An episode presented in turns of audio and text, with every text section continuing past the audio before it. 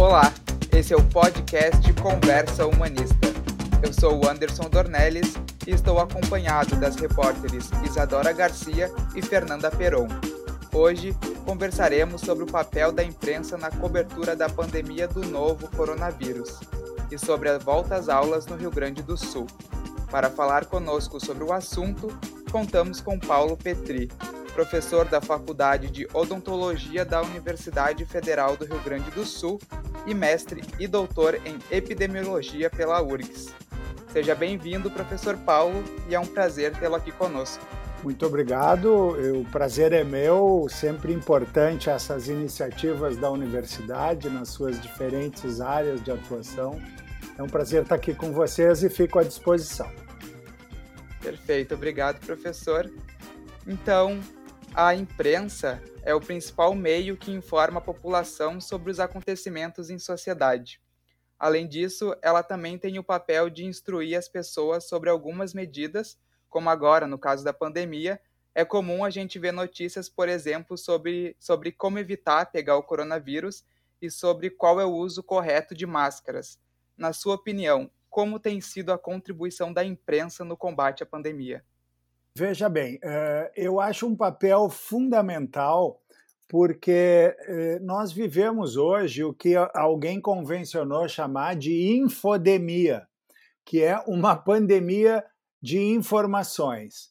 E hoje muitas pessoas têm acesso às mídias sociais, enfim, uh, e costumam transmitir opiniões, emitir conceitos, muitas vezes sem nenhuma base séria científica, além das famosas notícias falsas, as fake news. Então, acho o papel da imprensa extremamente importante. Nós que trabalhamos com ciência, com estudos científicos, eh, temos a oportunidade de divulgar para um grande número de pessoas através da imprensa. Eu, com esta pandemia, a minha especialidade, a epidemiologia, cresceu muito e eu tenho tido oportunidade é, em vários tipos de mídia oficiais, como televisões, rádios, esse podcast, esse formato que estamos fazendo agora, eh, tenho tido a oportunidade de transmitir um pouco do conhecimento científico uh, sério, baseado o, o, em evidências científicas e não uh, opiniões simples e, e, e, e, aquele famoso achismo. Então, a importância da imprensa, a meu ver, é fundamental para atingir uma grande massa da população que não leria artigos científicos especializados. Então, acho que essa combinação dos cientistas e a parceria com a imprensa uh, é fundamental, tanto em rádios, quanto jornais, quanto televisões, podcasts, enfim, nas mídias sociais. O papel da imprensa é, é fundamental. Enquanto existem muitas teorias que levam a debates sérios e cientificamente fundamentados, existem outras que mexem com as pessoas a partir das paixões e por se encaixarem ao que querem ouvir. De que forma você acredita que a desinformação possa ter prejudicado a prática médica nesta pandemia? É muito bem observado, porque nós vemos e ouvimos e lemos em vários veículos de mídias sociais opiniões, palpites, receitas, uh, inclusive de parte de políticos, de parte de uh, pessoas que têm alguns interesses, às vezes, que a gente nem alcança quais sejam. Mas você veja bem que uma opinião não fundamentada ela leva a uma confusão uh, e que é muito prejudicial, porque a população, de uma forma geral, e eu também me refiro às, às camadas menos privilegiadas em termos culturais da população, essas pessoas muitas vezes seguem esses, essas recomendações, essas receitas que uh, absolutamente não têm compromisso científico. Já faz alguns meses que estamos acompanhando notícias sobre a volta às aulas presenciais no Rio Grande do Sul. O governo do estado chegou a emitir um decreto autorizando o retorno às atividades a partir do dia 8 de setembro, de maneira gradual, de acordo com cada nível de escolaridade. Por outro lado, o Ministério Público Federal emitiu duas recomendações para as cidades de Porto Alegre e Santa Maria, pedindo que os prefeitos não autorizassem o retorno. Professor, no presente momento, é, já é hora de pensar sobre a volta às aulas presenciais no Rio Grande do Sul?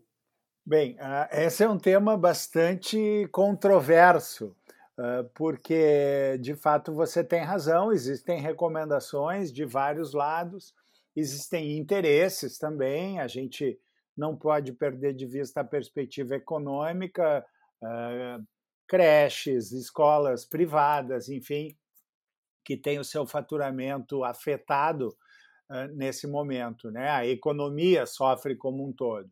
E, mas por outro lado, e, e nós que somos da área da saúde e pensamos exclusivamente a questão sob o ponto de vista da saúde, é, nós precisamos analisar o nível de circulação do vírus.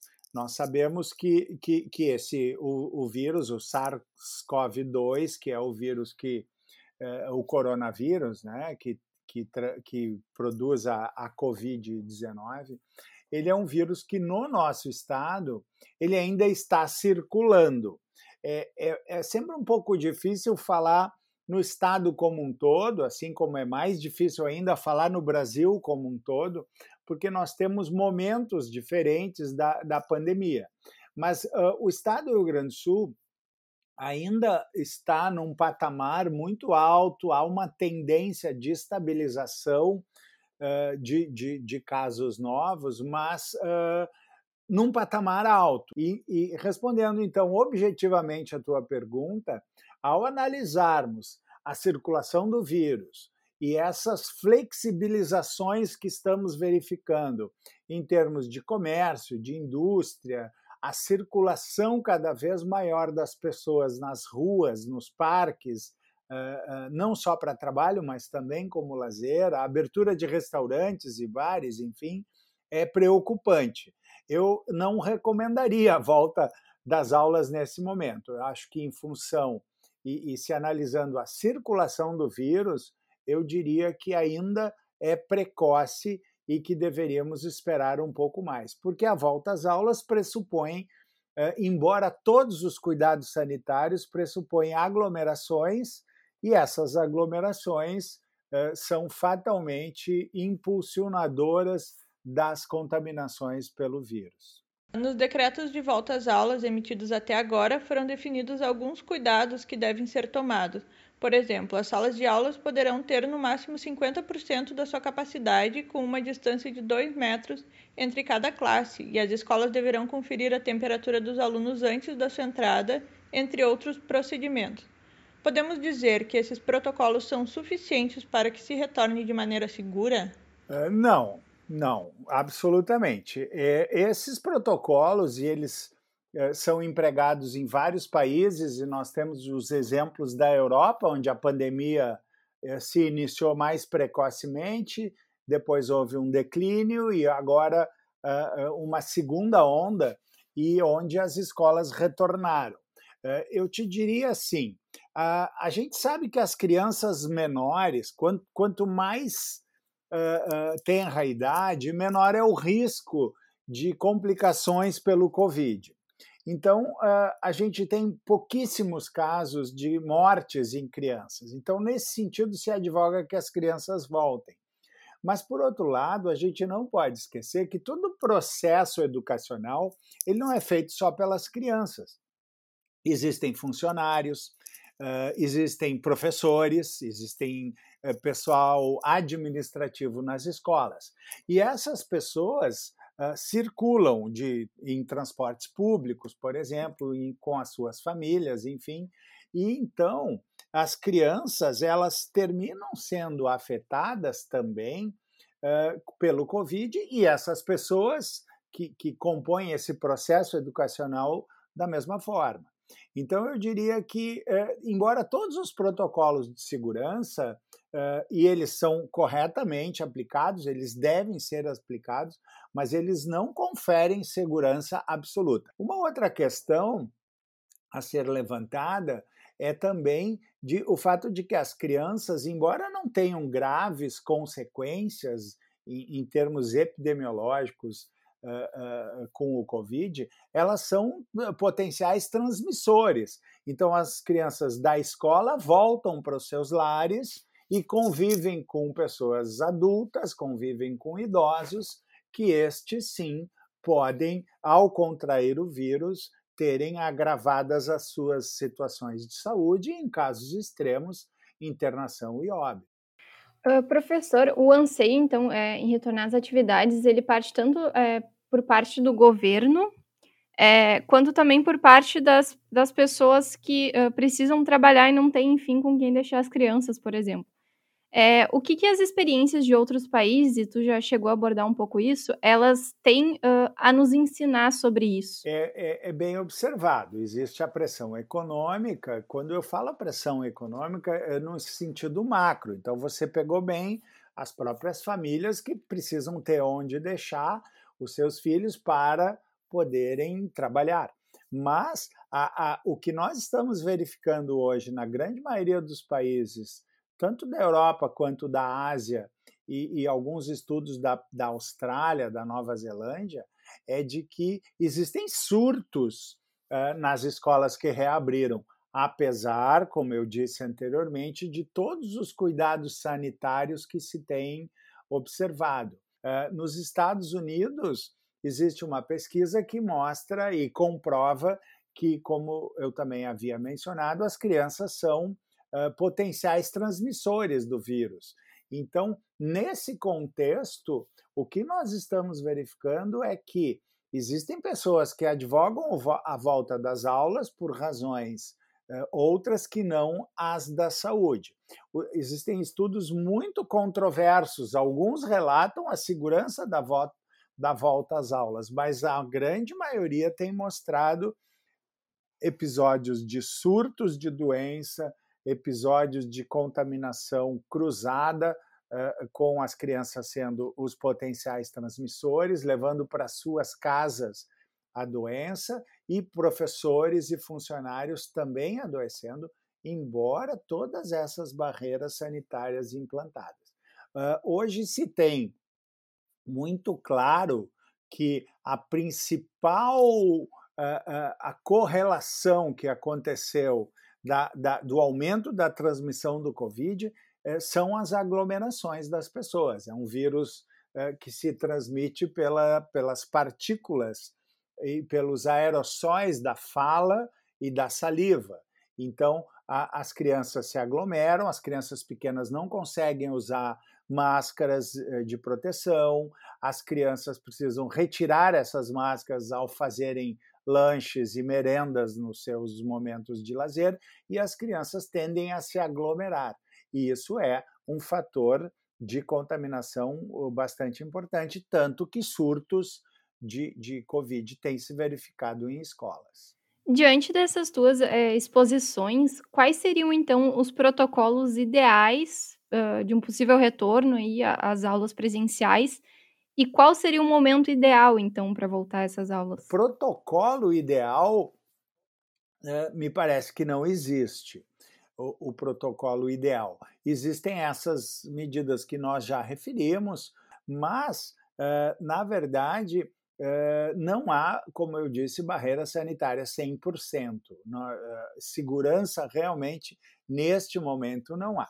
O que nós, então, pregamos é que se evite aglomerações, portanto, não seria o momento das escolas voltarem. Eh, eu sei que isso não é simpático dizer, muitas pessoas que vão estão nos ouvindo eh, podem estar discordando disso, mas isso é o que a ciência diz, não é nem a minha opinião. Ah, por outro lado, a tua pergunta é muito oportuna. Bom, e quando voltar? Na verdade, nós vamos ter uma maior segurança, embora de novo não seja 100%, é no momento que tivermos alguma vacina disponível em, em larga escala.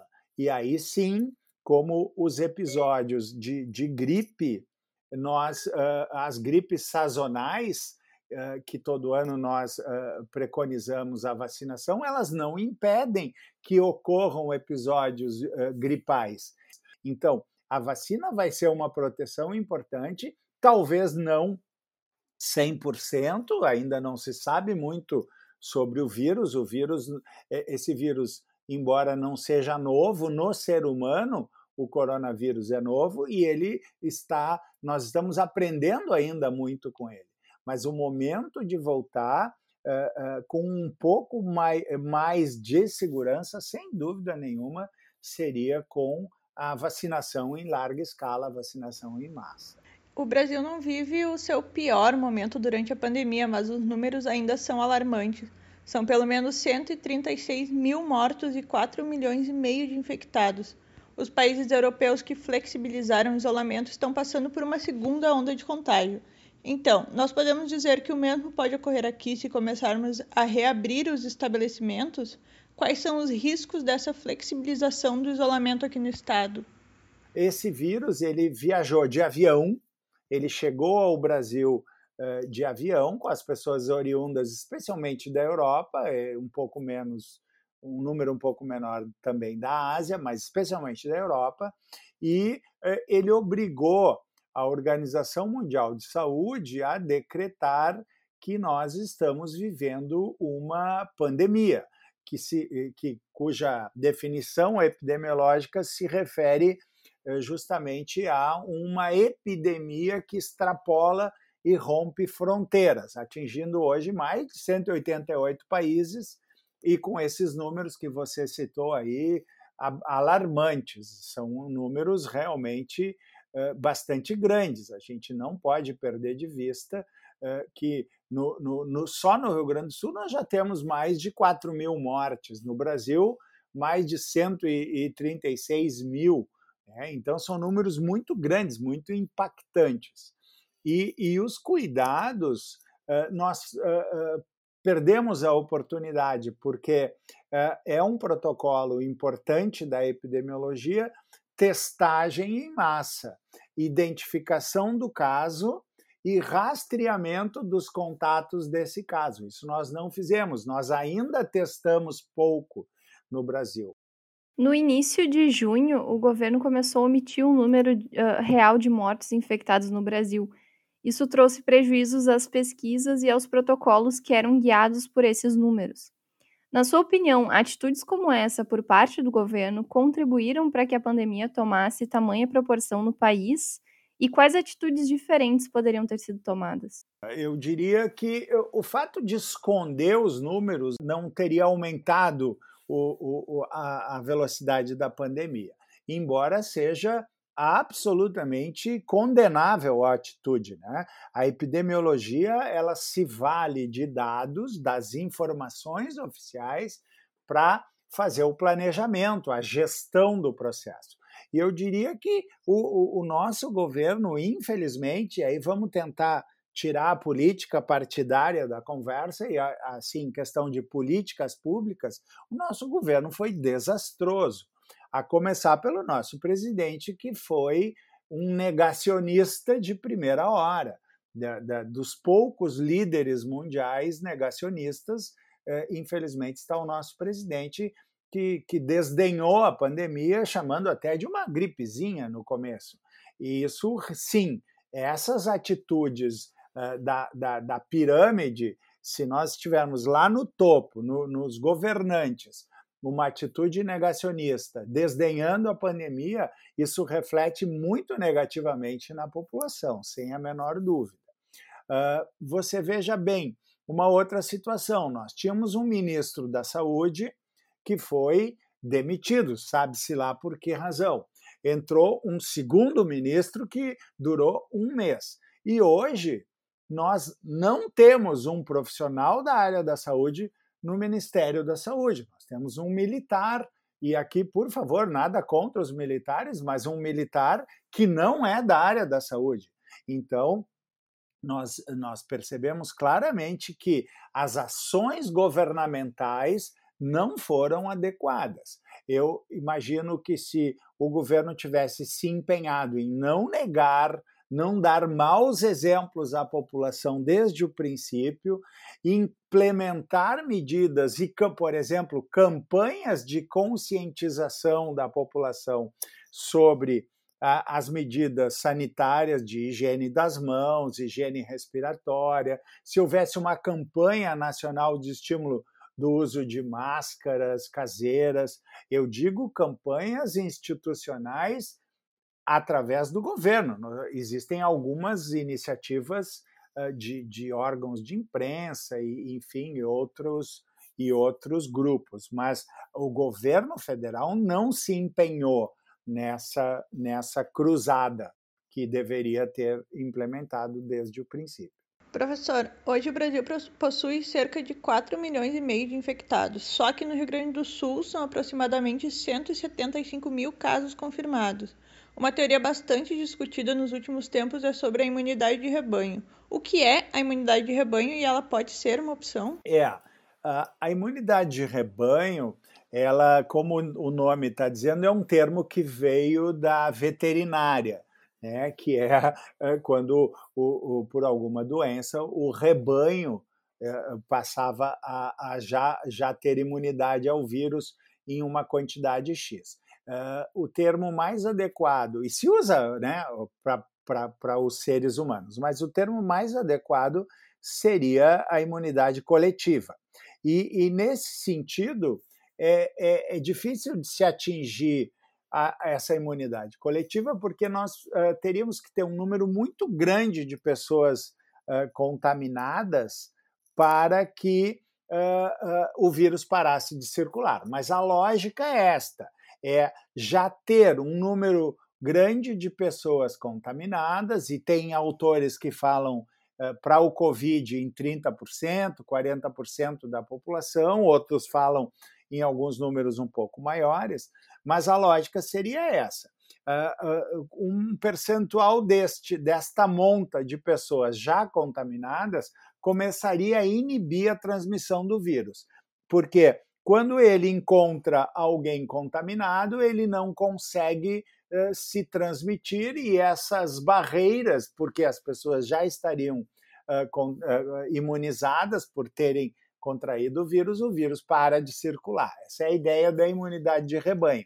O grande problema disso é que, no caso de uma doença uh, como o, o coronavírus provoca a Covid-19, é de que as pessoas, uh, uh, alguma parcela dela, e felizmente a letalidade é baixa, apesar desses números são grandes, mas a letalidade está em torno de 3% no Brasil. Uh, e isso é considerado uma letalidade baixa. O problema é que, com um número muito grande de pessoas como nós temos, essa letalidade termina atingindo um número muito grande de pessoas. E a gente não pode esquecer, quando lança esses números, que nós estamos falando de vidas, nós estamos falando de pessoas. E, e, e, e para uma família que perde um ente querido do, do, do, no, seu, no seu núcleo familiar, isso já é um impacto muito grande, isso é, um, é muito triste, é, é pesado. Então, os nossos números são muito grandes, embora, como eu disse, a letalidade seja pequena. E, e, e para atingir a, essa famosa imunidade coletiva ou de rebanho, seria preciso que se contaminasse um, um, percentual muito alto da população. E, consequentemente, nós teríamos um, um percentual absurdo de mortes. Então, essa uh, não é a melhor saída, porque nós teríamos uh, um número ainda muito maior de mortes do que o que nós temos observado, que já é grande. Vocês imaginem que, eventualmente, houve um, um, um acidente de avião, morre 200, 300 pessoas, há uma comoção vocês imaginam que nós temos aí um número de mortes de vários aviões caindo ao mesmo tempo todos os dias, o que é bastante duro, bastante pesado.